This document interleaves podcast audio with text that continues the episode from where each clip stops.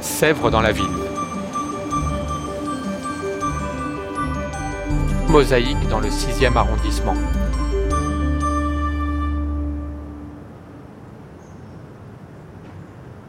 Je suis euh, Emeline Noussard, je suis euh, historienne de l'architecture et doctorante à l'université, euh, à Sorbonne Université justement. Et j'étudie dans ma thèse l'architecture du 19e et du 20e siècle et plutôt les édifices utilitaires. Et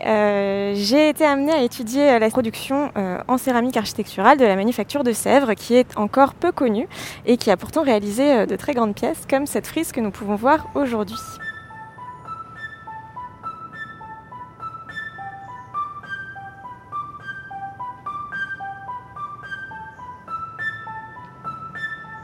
Nous nous trouvons euh, rue Michelet, au croisement avec euh, l'avenue de l'Observatoire, devant ce bâtiment très atypique qui est donc euh, l'Institut d'art et d'archéologie, qui est un bâtiment qui date de la fin des années 20 et du début des années 30, qui a été réalisé par l'architecte Paul Bigot pour offrir justement un lieu dédié à l'étude de l'histoire de l'art à l'Université de Paris.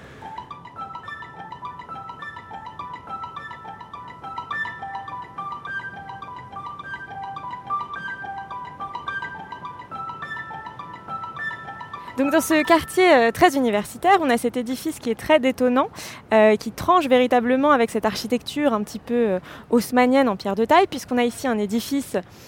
qui est plus élevé que les bâtiments environnants et qui est surtout en brique rouge, hein, la, brique de Gournay, qui vient donner justement cet aspect très particulier et qui vient créer un véritable signal urbain dans cette rue Michelet.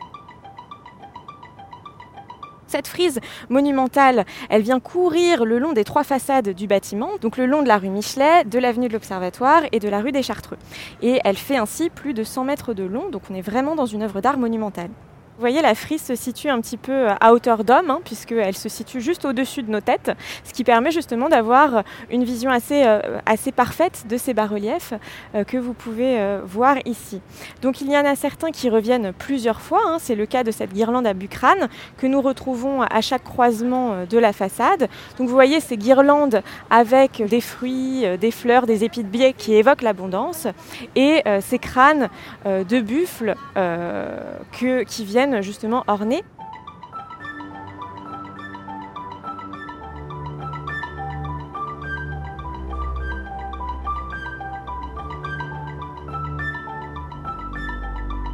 Bigot donne une, description très précise de la constitution de la frise et il note spécifiquement euh, à quoi correspond chaque bas-relief. Euh, je, la lis hein, en partant justement de l'immeuble mitoyen des bas-reliefs khmer hein, qui sont issus de moulages du Trocadéro, des bas-reliefs égyptiens hein, dont les moulages se trouvent à l'école des beaux-arts, des bas-reliefs assyriens qui se trouvent au Louvre. Et euh, nous avons ensuite euh, différents euh, bas-reliefs qui vont plutôt être des bas-reliefs de l'Antiquité et de bâtiments de la Grèce antique, avec par exemple les chevaux ici et Athéna qui se trouvent justement à Delphes ou encore, euh, vous le voyez ici, les griffons d'Antonin et Faustine. Hein, les griffons, ce sont ces grandes créatures euh, assez euh, majestueuses hein, qui reprennent un petit peu les traits d'un fauve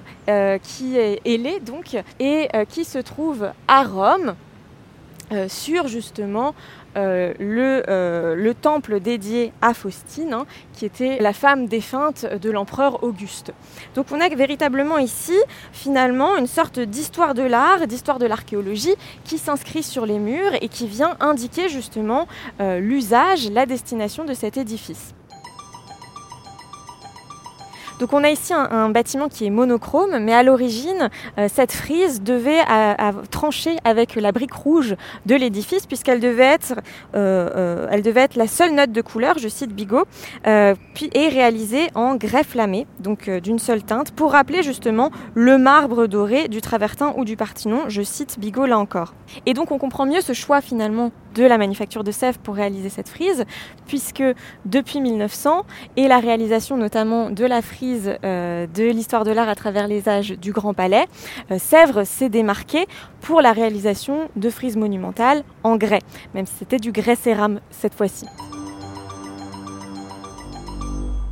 Donc finalement, cette frise ne va pas être réalisée en greffe lamée pour des raisons purement budgétaires, hein, euh, puisque le coût était annoncé comme trop onéreux, et va être réalisée en simple terre cuite, ce qui crée cet aspect très monochrome de la façade. Et euh, on a peu d'informations, peu d'archives euh, sur le processus de fabrication. On sait seulement que les pièces ont été achevées entre décembre 1929 et février 1931, puisque c'est là où elles apparaissent dans les registres des pièces entrées au magasin de vente de Sèvres. Donc il s'agit d'une commande considérable pour Sèvres, hein, de par sa monumentalité et par son coût et une main-d'œuvre considérable.